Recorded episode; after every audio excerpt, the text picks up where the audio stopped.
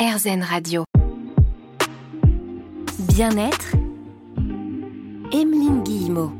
On parle ensemble aujourd'hui sur RZN Radio des solutions euh, pour permettre de lutter contre le harcèlement avec Saverio Tomasella. On a parlé il y a quelques minutes de la méthode de la préoccupation partagée. Cette méthode repose sur le fait d'aller stimuler l'empathie euh, chez le harceleur ou alors chez le violenteur puisque c'est comme ça que vous préférez le nommer. Là, on va s'intéresser à l'expérience somatique.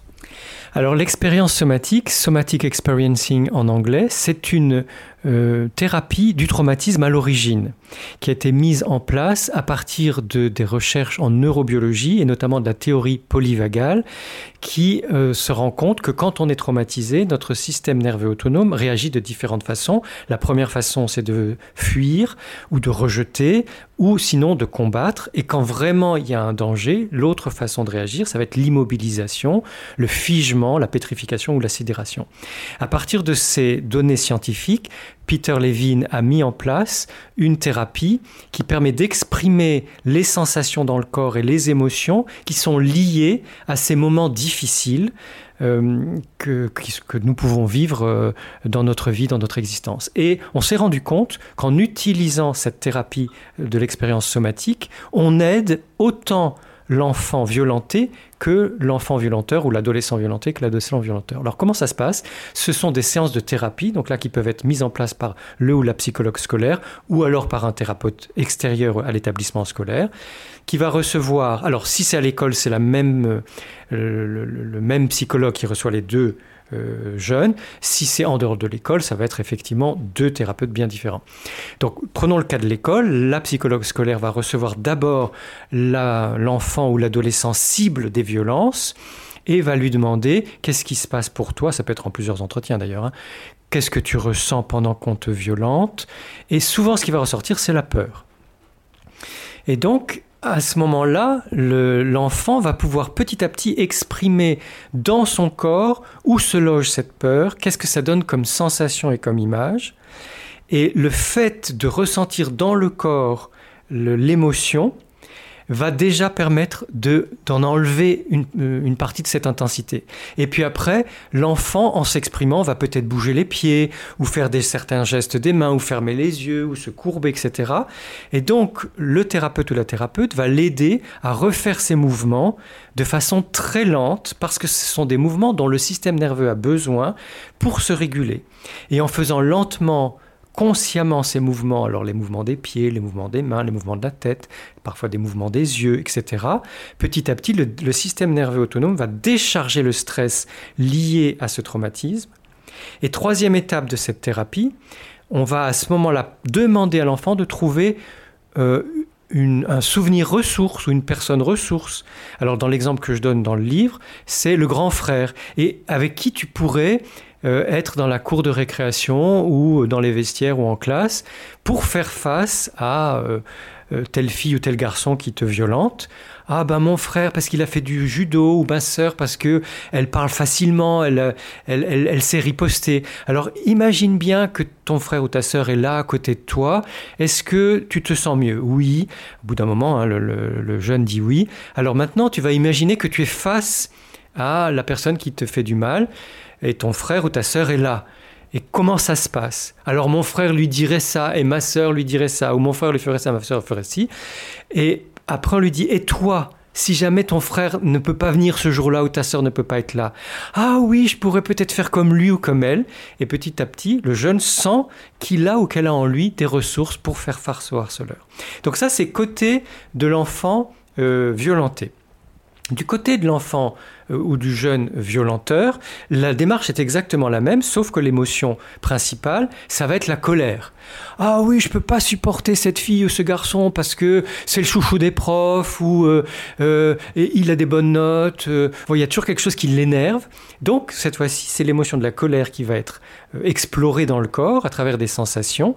Et souvent, on se rend compte que derrière la colère, il y a aussi de la peur. Alors comment faire pour éviter d'en arriver là aussi? On va parler prévention euh, contre le harcèlement dans un instant avec vous, Saverio Tomasella. A tout de suite sur RZN Radio. Bien-être, Emeline Guillemot. Dernière partie de cette émission consacrée au bien-être à l'école avec Saverio Tomasella, auteur du livre Plus jamais harcelé.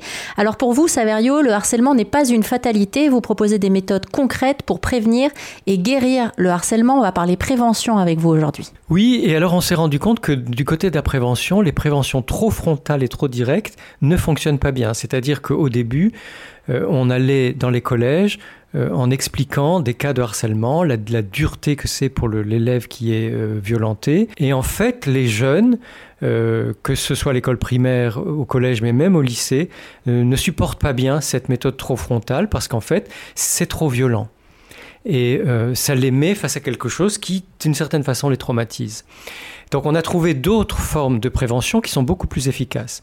La première forme de prévention, et qui est développée aussi dans les pays scandinaves, ce sont les cours d'empathie. À l'école primaire, parce qu'il vaut mieux commencer très tôt, les enfants ont une fois par semaine une heure de cours d'empathie. Comment ça se passe? C'est très simple, avec un adulte qui peut être un professeur ou le, la psychologue, l'infirmière, l'infirmier, etc.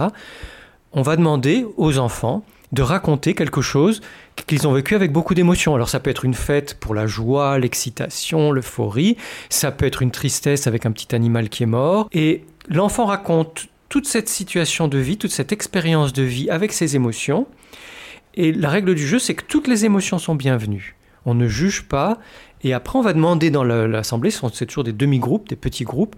Euh, dans, le demi-groupe, on va demander aux autres enfants ce qu'ils ont ressenti pendant que leurs camarades, filles ou garçons, racontaient cette histoire.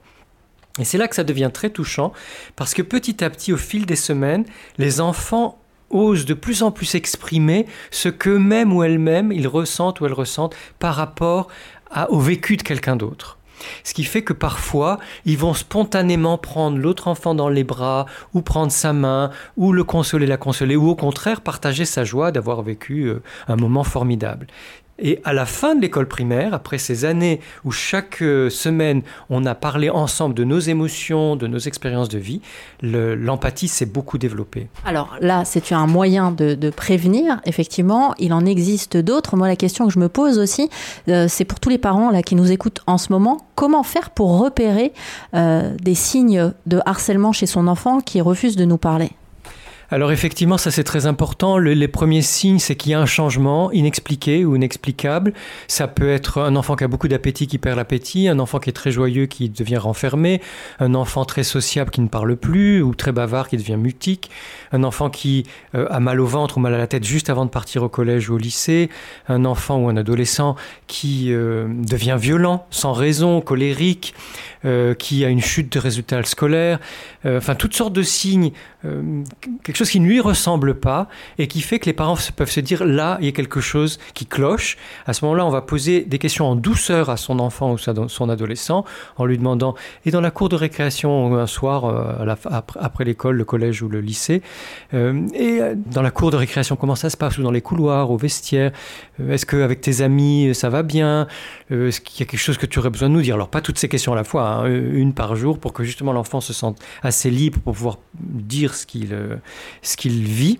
Et puis si vraiment il, ne s'est pas confié, on peut lui dire en insistant, après quelques jours, on a posé ces questions-là, mais tu sais vraiment si tu as un souci, si quelque chose qui se passe mal, tu peux me dire tout. Je suis ton papa ou je suis ta maman, je suis là pour t'écouter, t'accompagner et, et on trouvera ensemble une solution. Et tu nous donneras ton avis pour que ce soit la solution qui te convienne à toi. Alors, ce qui est difficile aussi, c'est ce moment où l'enfant se confie et supplie ses parents de ne pas en parler parce qu'il a encore plus peur de ce qui pourrait se passer si jamais il dénonce son agresseur. Oui, et c'est très fréquent, surtout à partir du collège. À ce moment-là, on va dire d'accord, même si j'ai très envie d'aller en parler parce que pour moi c'est insupportable qu'on te fasse tant de mal, je respecte ce que tu m'as demandé. Je ne, on va pas en parler pour l'instant au collège ou au lycée ou à l'école, euh, mais moi je sais qu'on te fait du mal et tu vas, tu vas pouvoir m'en parler à chaque fois qu'il t'arrive quelque chose. Et si tu veux, ensemble peut-être qu'on va réfléchir et trouver, créer des solutions pour que tu puisses te défendre, même si ça prend un peu de temps. Et puis si un jour tu as vraiment besoin, tu pourras aller voir un ou une psychologue ou un psychothérapeute. Euh, et, si vraiment un jour tu me le demandes, ben à ce moment-là, j'irai en parler à ton professeur principal. C'est-à-dire qu'on co-construit avec l'enfant euh, ou avec l'adolescent quelque chose qui respecte son besoin, son besoin d'être entendu, soutenu par ses parents, mais son besoin aussi d'être respecté euh, au collège ou au lycée, donc qu'on ne lui en veuille pas d'avoir parlé à ses parents et que ce soit les parents qui traitent le problème plutôt que lui. Alors évidemment, on n'aura pas pu parler de tout dans cette émission, on aurait pu en faire plusieurs aussi. Mais si vous avez euh, d'autres questions qui vous taraudent euh, tout à l'heure, n'hésitez pas. Il y a le livre de Saverio Tomasella qui s'appelle Plus jamais harcelé, en finir avec la maltraitance entre adolescents. Merci encore Saverio. Merci Emeline, merci. Et puis à bientôt sur RZN Radio pour d'autres aventures et rendez-vous la semaine prochaine. Cette émission, comme toutes les autres d'RZN, est disponible en replay sur rzn.fr.